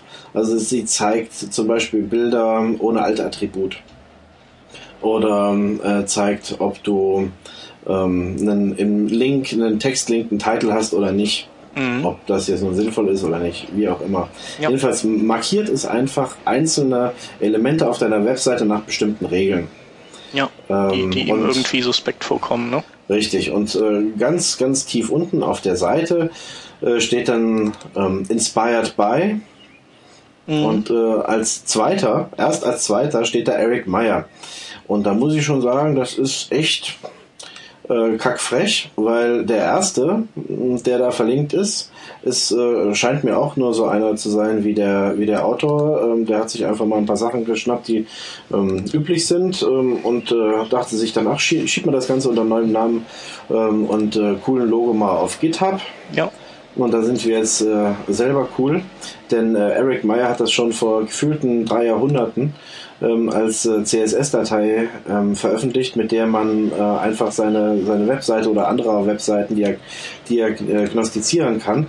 Ja. Und ähm, wer den Firefox nutzt, äh, der kennt auch die Web Developer Toolbar, die kann das auch schon seit mehreren Jahrhunderten. Ja. Ähm, also das ist absolut nichts äh, Ungewöhnliches, nichts Normales, äh, nichts Neues und nichts, worüber man in Begeisterung ausbrechen äh, muss. Genauso wenig wie dieses Inuit CSS, was dann da unten ähm, verlinkt ist, ja. was äh, glaube ich auch nichts anderes als eine Kopie von 960 GS oder einem der anderen sich selbst gegenseitig kopierenden Grid-Frameworks ist, ja. die ja, also das ist so, das ist so, so, so relativ überflüssig. Ja, auf jeden Fall. Also ich, ich weiß auch nicht, also es ist, ist ja noch nicht mal so, dass es vielleicht irgendwie äh, also ich, ich habe mir das Ding von Eric Meyer jetzt noch nicht angeguckt, aber wenn's, wenn das äh, tatsächlich eine Million Jahre alt ist, dann wird das wahrscheinlich ja noch irgendwie gegen HTML4 oder sowas validieren. Und also das, ähm, aber hier, du, hier ist auf jeden Fall kein guckst, Wort über HTML5 oder sowas. Dass die nee, halt, nee. Ja. Nee, also das, was verlinkt ist unten, ist äh, das Diagnose CSS von Eric Meyer und das ist von 2007. Ich mhm. meine aber, das hätte es schon viel früher äh, gegeben. Ja. Ähm, das äh, ist bestimmt in den ersten Zügen schon von 2004 oder 2003. Mhm. Also ich habe mit Meyer angefangen, CSS zu lernen und der hat auch schon in den ersten Präsentationen, die ich von 2001 noch als PowerPoint auf seinem, auf meinem Rechner von ihm habe, da hat er auch schon solche äh, Sachen gebracht, ja. weil es einfach ähm, naheliegend ist. Ja. Es ist einfach naheliegend. Nur es sind halt so, so Geschichten, die dann auch wirklich nur mit modernen Browsern funktionieren, ja. ähm, weil äh, das alles auf Attributselektoren hinausläuft. Ja. Was ja jetzt auch nicht so dramatisch ist, aber das, das kannst du alles, ähm, das kannst du alles sehr viel einfacher und schon seit Ewigkeiten ja. mit, äh, mit, mit ähm, der Web Developer Toolbar machen. Ja. Und naja, äh, interessanterweise hat er auch noch ein Charset UTF-8 oben am Anfang der CSS-Datei, was im äh, in WebKit-Browsern zu Problemen führen kann. Also man braucht das ja auch nicht dran, nee. die, diese nee. Charset-Anweisung. Ja. Jedenfalls gehört das für mich unter, unter, das, äh, unter die Kategorie, ich wollte mal auf GitHub sein. Auf jeden Fall. Also ich glaube, un, also unten steht ja auch, äh, ähm, äh, er wurde inspiri inspiriert durch Prokastrination from Coursework. Sprich, ja. er hat sich irgendwie äh, ablenken wollen und äh, hat irgendwie so ein bisschen eine Spielwiese gesucht. Ja, ist entweder Schüler oder Student, ich schätze mal Schüler. Mhm. und äh, dem war dann irgendwann mal langweilig Ja. und hat dann hat dann gesehen, ach, da hat ja schon jemand was gemacht. Ja, Sch- Schreiben wir mal die Klassennamen ein bisschen um ja, und äh, veröffentlichen das Ganze neu. ja. Vielleicht sollten wir mal dafür Art sorgen, dass häufiger. Vielleicht sollten wir mal dafür sorgen, dass der Paul Irish das äh, retweetet, weil dann geht wenigstens die Seite down. Ach nee. Also ich, ähm, es gibt nicht. schon wahrscheinlich genügend, die das als awesome äh, Ja. weiter äh, retweeten werden. Ja. Ich finde es einfach nur schade, dass dann äh, solche Leute, die sicherlich viel Interesse am Medium haben, ähm, ihre, ihre Zeit nicht sehr viel sinnvoller äh, verbrauchen, äh, anstatt sowas zu nehmen, was wirklich keiner, keiner mehr braucht. Das bringt niemanden weiter und äh, es kann sehr gut sein, dass der, dass der äh, was viel intelligenteres hätte machen können, wenn er sich ein bisschen mehr Zeit genommen hätte. Ja. Das ist wie mit den ganzen Grid-Frameworks, die voneinander abschreiben, die dann ähm, ha- hauptsächlich darin äh, übertreffen, ähm, einen lustigen neuen Namen für sich selber zu finden. Aber Mhm. ansonsten ähm, es ist vielleicht das Ganze jetzt kein 960, sondern 980 Mhm. ähm, Grid-Framework und noch viel besser hat, man- hat man doch jetzt letztens 1140. Da, ist Ja, dann, da ist dann ein Grid, das entweder auf 1140 oder auf 960 Pixel Breite geht. ja. Aber das braucht ist ja wohl auch mal super, super neu und total äh, Mhm. awesome auf jeden Fall. Na, very awesome. Ja. Wenn, ich mir, wenn ich mir überlege, dass ich mal so ein äh, Grid-Framework ähm, in sechs oder acht Zeilen geschrieben habe. Und Mhm. eigentlich, eigentlich ist das auch nicht sehr viel mehr als so sechs Zeilen und dann, Ja. und dann schreibst du dir so ein Framework für die unterschiedlichsten Breiten. Aber so richtig, Ja. so richtig der Brüller ist das jetzt auch nicht. Aber ich denke mal, mit dem Phänomen, dass man halt so unnütze Sachen äh, ähm, auf unnütze Sachen trifft, wird man halt immer zu tun haben, weil Ja, jeder hat mal klein angefangen und äh, wollte sich irgendwie wichtig tun und hat und dann dann kommt halt sowas bei raus, ne? Also Ja, ich finde immer nur, wir sollten dann, bevor wir anfangen, äh, sowas äh, mit awesome und total toll und neu zu retweeten, sollten wir erstmal nochmal genauer Ja. schauen und nachdenken, ob das auch wirklich was Neues ist oder, oder es dann einfach mal ignorieren. Ja. Und ich werde ich werd jetzt dran arbeiten, das einfach für immer zu vergessen, Mhm. damit mit die wenigen Bytes in meinem alten Kopf dann für was anderes äh, gebraucht werden können. Ne? sehr gut. Ich mach mit. Mach mal. Okay. So, viel zu lang und viel zu viel der Ehre. Ähm, Dann hattest du noch was Hübsches gefunden, ne? Genau, ich habe äh, ich habe ein Tool gefunden, das äh, leider, mh, das es leider nur für Mac gibt. Ich habe jetzt kein Mac, ähm, ähm, habe aber äh, ähm, Zugriff auf äh, ähm, sowas Ähnliches äh, wie einen äh, echten Mac. Ähm, allerdings dann festgestellt, dass es noch nicht mal eine Demo dafür gibt. Also habe ich mir die Videos angeguckt und es geht um das Tool Hype von Tumult. Und äh, Tumult ist irgendwie eine Firma oder oder ein Firmenname von ähm, einem Typen, der früher die ähm, an Mac OS X mitgearbeitet hat und an der Mail-App. Und äh, jedenfalls ist das ein Animationswerkzeug, von denen wir auch schon ein paar in der Sendung hatten, die allerdings ähm, entweder R oder webbasiert waren. Äh, das Sensor Touch war so ein Ding und äh, Animatable ist noch so ein anderes Ding. Und die sind aber beide bei uns eigentlich relativ schlecht weggekommen. Ähm, einfach aus dem Grund, weil sie zwar ihren Zweck erfüllt haben, ähm, schöne Animationen für äh, WebKit-Browser ähm, zu, äh, also sozusagen hinten auszuspucken, aber sie hatten eben alle keine Fallback-Mechanismen für andere Browser, obwohl man durchaus äh, mit äh, anderen Methoden Fallbacks hätte bauen können. Und dieses Hype, das, ähm, das kann das halt. Also das guckt halt hin und schaut, ob es, ähm, also es arbeitet auf CSS Transition Basis und schaut dann, äh, ob, ob diese Transitions zur Verfügung stehen. Ähm, tun sie in WebKit und in Firefox 4 und in den anderen Browsern ähm, wird dann eben klassisch über JavaScript animiert. Also sozusagen, ja, DHTML. Ähm, Oder äh, je nachdem, in Einzelfällen vielleicht auch ähm, kann man dann kein Fallback ähm, erzeugen, aber dann wird auf jeden Fall auch ein Warnhinweis ausgespuckt und, und ähm, die, die verkaufen einem jetzt ähm, die äh, das nicht sozusagen als Feature, dass sowas nur im WebKit dann geht. Weil das finde ich halt auch ein bisschen anstrengend. So in letzter Zeit gibt immer so viele auch wieder awesome Sachen, die aber irgendwie alle nur in WebKit gehen und ähm, dann finde ich halt, finde ich die halt schon direkt wieder uninteressant. Ja, das ist das neueste Best Viewed in IE6, ne? Ja, genau. Das äh, sind dann so die ganzen Sachen, die nur in WebKit funktionieren. Ja. Ja, das finde ich auch äußerst traurig. Also da, da habe ich auch so den Eindruck, dass, dass viele Leute einfach doch nicht gelernt haben. Entweder haben sie nicht gelernt, weil sie es nicht lernen konnten, weil sie zu jung sind und die Zeit nicht miterlebt haben, oder ja. weil sie, äh, weil es sie dann nachher doch nicht interessiert und sie sind doch zu begeistert von den Möglichkeiten, die Ihnen WebKit jetzt bietet. Ja. Ich verstehe, dass man davon begeistert sein kann, aber deswegen muss man ja nicht den gleichen Fehler noch einmal machen, den man früher schon mal begangen hat. Nee, aber naja, wenn, wenn die das halt irgendwie, das ist ja jetzt schon wirklich zehn Jahre her, locker, ne, vielleicht sogar, ja, so doch so zehn Jahre ziemlich genau. Äh, und wenn du jetzt irgendwie ein 20-Jähriger bist, dann hast du halt damals mit sowas ja nichts zu tun gehabt. Nee, klar, das ist dann die Gnade der späten Geburt. Ja, genau.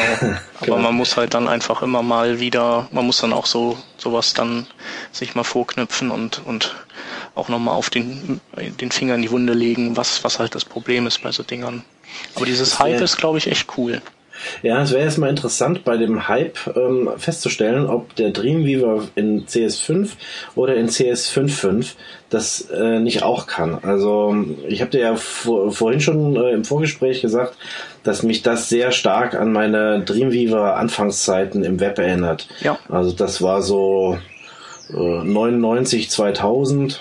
Ja. Da habe ich dann mit Dreamweaver und bei GoLive ging das auch, aber GoLive habe ich nur mit spitzen Fingern für ein einziges Projekt benutzt. Also in Dreamweaver konnte man dann ähm, Container, Layer, wie, wie sie das genannt haben, ähm, über eine Zeitleiste animieren. Und das sah eigentlich genauso aus, wie äh, es da auf den Screenshots bei dem Hype aussieht.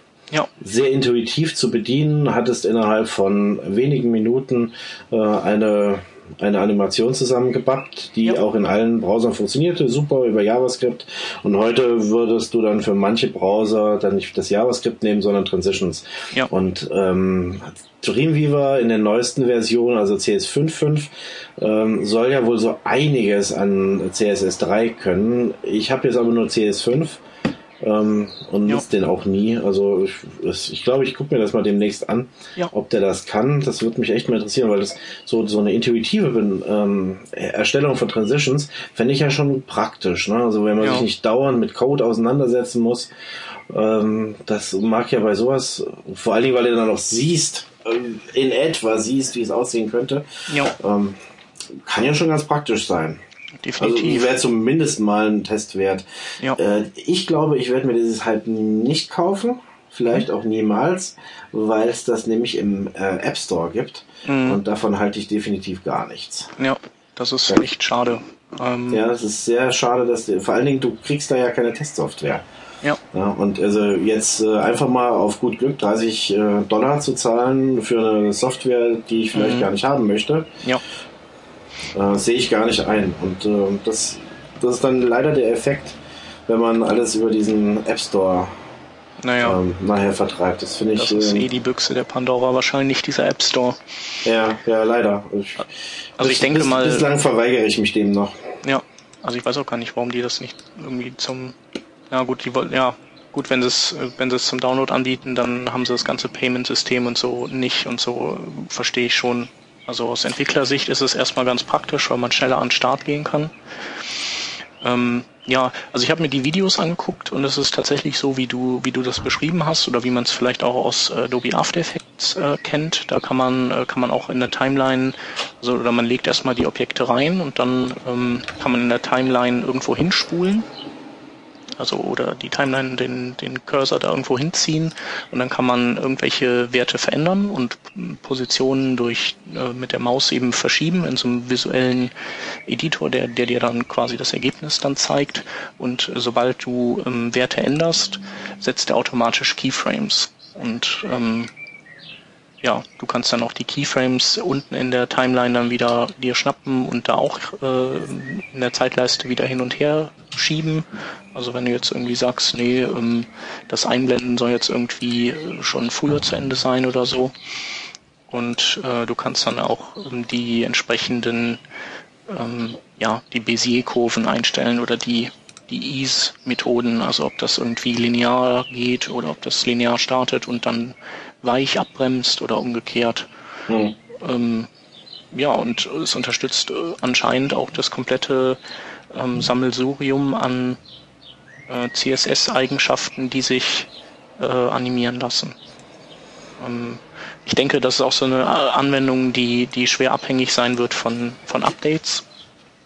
Also ähm, einfach wenn, wenn nach und nach immer mehr Browser das, äh, die Transitions unterstützen und vielleicht auch mehr Eigenschaften animierbar werden. Ähm, das hatte ja den Markus auch aufgeregt ähm, in der vorletzten Sendung, glaube ich, äh, dass, dass es halt Unterschiede in den Browsern gibt, welche äh, Eigenschaften animierbar sind und, und dass eben auch nicht alle animierbar sind. Ähm, ja, also ich finde das Tool eigentlich gut. Äh, ich würde es mir kaufen, wenn ich mal irgendwie ein, also trotz des App Store, wenn ich mal einen Job hätte, der das erfordert.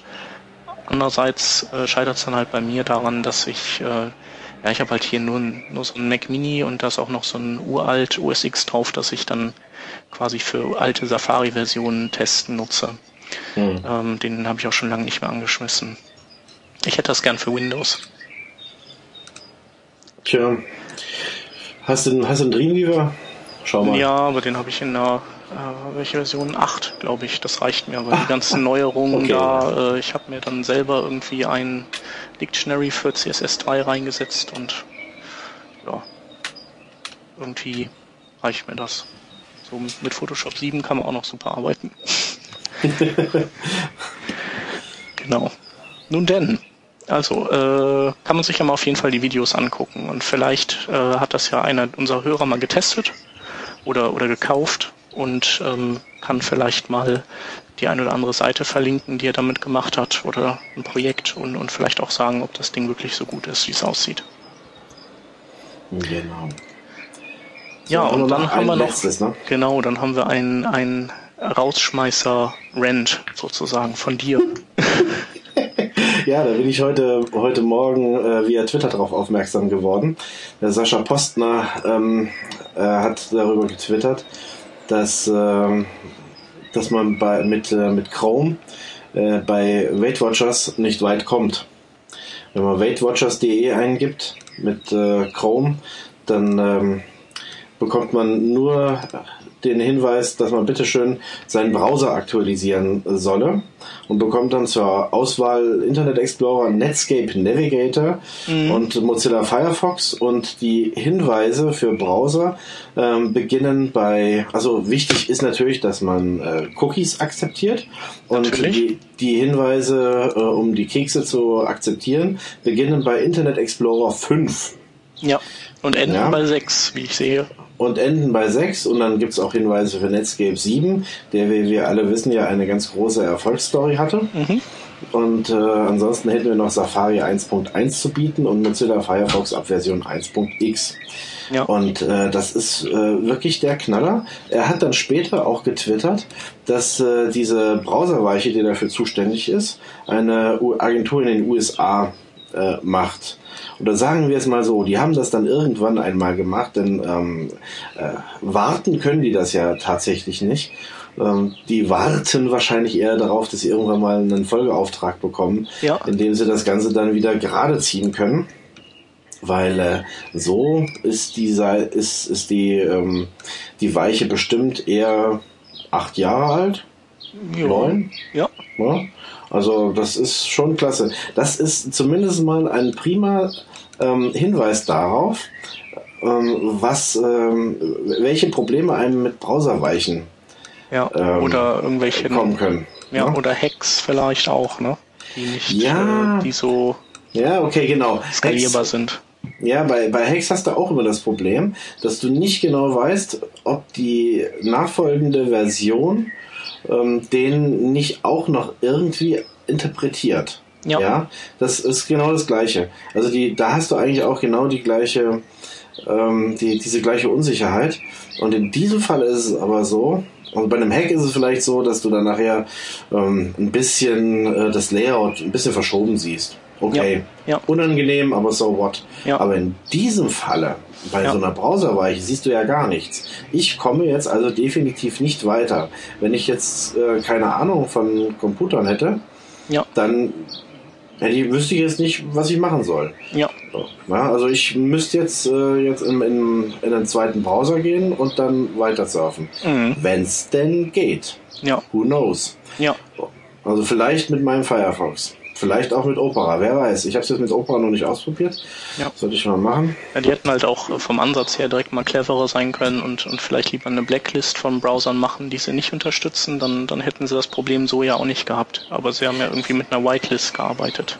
Ja gut, aber das, das wird dann zu dem, zu dem, äh, äh, zu dem Punkt, dass du irgendwann äh, auch mal äh, äh, lernst, dass, dass das, was du früher gemacht hast, ähm, falsch war. Ja. ja? Nur, ähm, also das, das, das geht mir jedenfalls so, das geht dir vielleicht auch so, ähm, dass du äh, im Rückblick dann merkst, ähm, du hättest das doch anders machen sollen. Klar, du, hast es, du hast es aber die letzten vier Jahre immer so gemacht. Ja. Es gibt aber genügend Leute in unserer Branche, die sich diese Gedanken definitiv nicht machen. Ja. Ähm, und äh, die würden auch heutzutage immer noch mit den gleichen Methoden arbeiten, denn das hat ja schon früher funktioniert. Ja. Und machen sich keine Gedanken darüber, dass, dass sich dann äh, vielleicht mal die Realität ein wenig ändert. Oder die Bedingungen drumherum ändern sich und dementsprechend musst du deine Programmierung anpassen. Ja, ja. So, und ich bin, habe jetzt hier also äh, Opera 11 ähm, gestartet und bei Opera 11 bekomme ich eine äh, kürzere Fehlermeldung, aber exakt die gleiche. Du kommst nicht äh, drüber hinaus. Also da in diesem Fall ist es, ähm, ist es so, dass der generell überhaupt nicht unterstützt wird. Ja, die, haben auch keinen, die haben auch nicht so einen Link, so nach dem Motto, ähm, okay, ich äh, will aber äh, drauf geschissen, ich will trotzdem auf die Seite oder so, ne? Doch, ähm, nee, also nee, sowas gibt's nicht. Nee. Ja. Interessanterweise ist es so, dass die ähm, hier bei Opera nur den, den ersten Abschnitt der, äh, der Fehlermeldung zeigen, also bis zu den Links mhm. ähm, zu Internet Explorer, Netscape Navigator und Mozilla Firefox und die Belehrung über die Cookies ja. darunter, die fehlt. Okay. Und wenn ich jetzt auf Über uns klicke, das ist cool, das habe ich noch gar nicht ausprobiert gehabt. Wenn ich auf Über uns klicke, bin ich tralala in der Seite drin. Okay. Und mal gucken, wie das bei Opa, äh, bei, bei Chrome geht, über uns. Boah, die sind, die sind wirklich halbintelligent. Ja. Okay, da bist du auch dann drin. Also das habe ich vorhin noch gar nicht probiert. Ja. Du musst einfach am Fuß der Seite auf, ähm, auf einen der, der weiteren Links klicken, ja, so über uns oder äh, was haben wir da noch? Kontakt, Seitenübersicht, Affiliate-Programm, sowas. Ja. Und dann kommst du in die normale Seite rein. Okay. Und dann kannst du auch oben in der Navigation ähm, ganz normal dich durch die Seite bewegen. Okay. Und wenn ich jetzt hm. so funktioniert Weight Watchers, ja. Dafür habe ich noch einen, äh, einen Schmankerl im Text gefunden. Und zwar stellen Sie sicher, dass Ihr Browser JavaScript lesen kann. Und dann, so können Sie Java aktivieren. Oh. Und hier äh, in Internet Explorer 4 und natürlich AOL-Browser, äh, ja. äh, da wird auch beschrieben, wie man die Java VM aktiviert.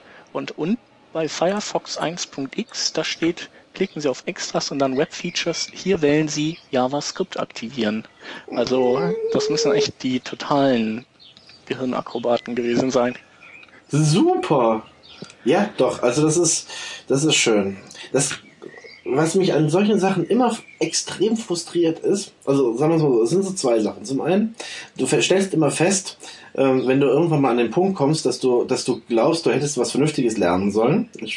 Ich weiß nicht, wie oft dir das vorkommt, bei mir so einmal die Woche mindestens, dass ich so völlig frustriert vor irgendetwas äh, sitze und mir denke, hättest du da mal was Richtiges gelernt?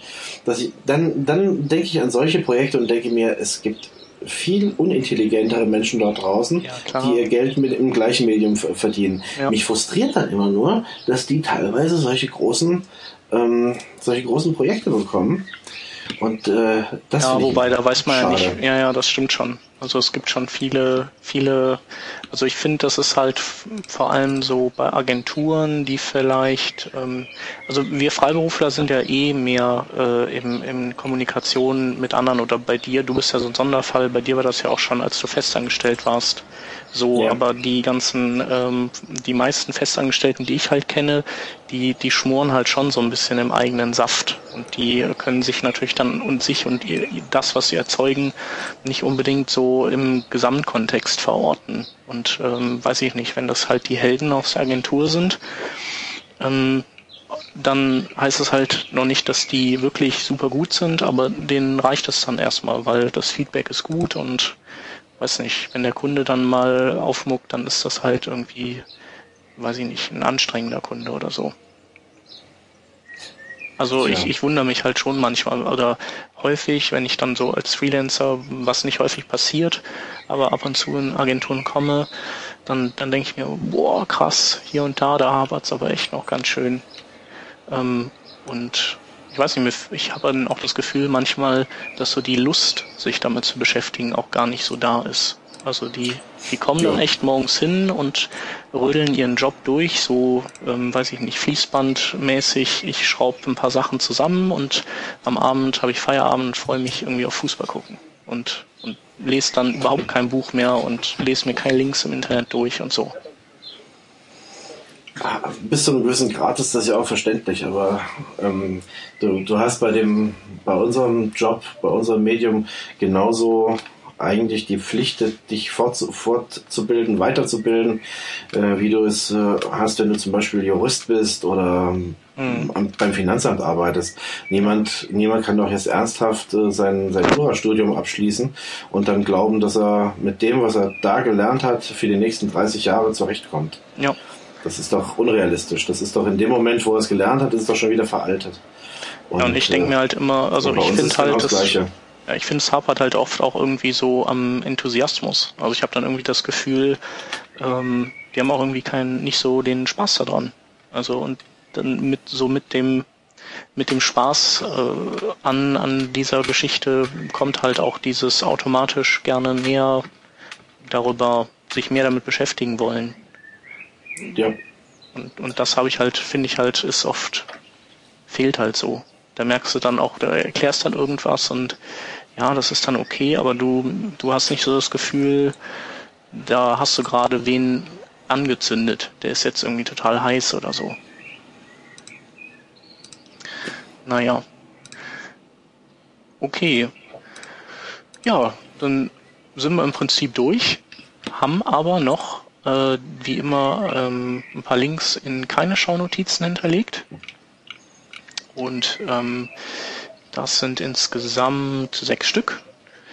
Äh, das erste ist ein, ähm, ja, eine Art Webinspektor für WebGL-Programmierung, wo man ähm, Frame für Frame sich eben anzeigen lassen kann, was für WebGL-Befehle werden aufgerufen und welche Ressourcen werden da verwendet ähm, also wer in, in Sachen WebGL unterwegs ist und da debuggen muss, für den ist das genau das Richtige.